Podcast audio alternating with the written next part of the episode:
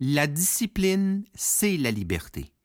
Selon le docteur Scott Peck, auteur du best-seller Le chemin le moins fréquenté, la définition de la discipline, c'est ni plus ni moins le pouvoir de retarder la satisfaction. Il semble qu'il y ait une part de ça qui est inné chez l'être humain, mais que plusieurs d'entre nous avons perdu en quittant l'enfance. En fait, des recherches démontrent que les enfants, de façon intrinsèque, mangeraient d'abord les aliments qu'ils aiment le moins dans leur assiette, comme les légumes par exemple, avant de s'attaquer à ce qu'ils préfèrent.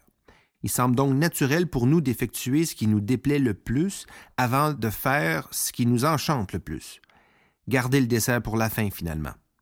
Que ce soit pour aller s'entraîner trois fois semaine ou faire ses devoirs avant d'écouter la télé, trop souvent la discipline est perçue comme un boulet ou une barrière à notre liberté. En fait, elle est tout le contraire. La discipline, c'est la liberté. Par exemple, c'est grâce à une discipline d'épargne et de respect de son budget que l'on peut se créer un réel pouvoir financier et se payer des extras qui nous font plaisir en plus d'une retraite confortable. C'est aussi grâce à la discipline scolaire que l'on peut aspirer à des postes mieux rémunérés, nous donnant aussi plus de pouvoir et de liberté pour notre carrière.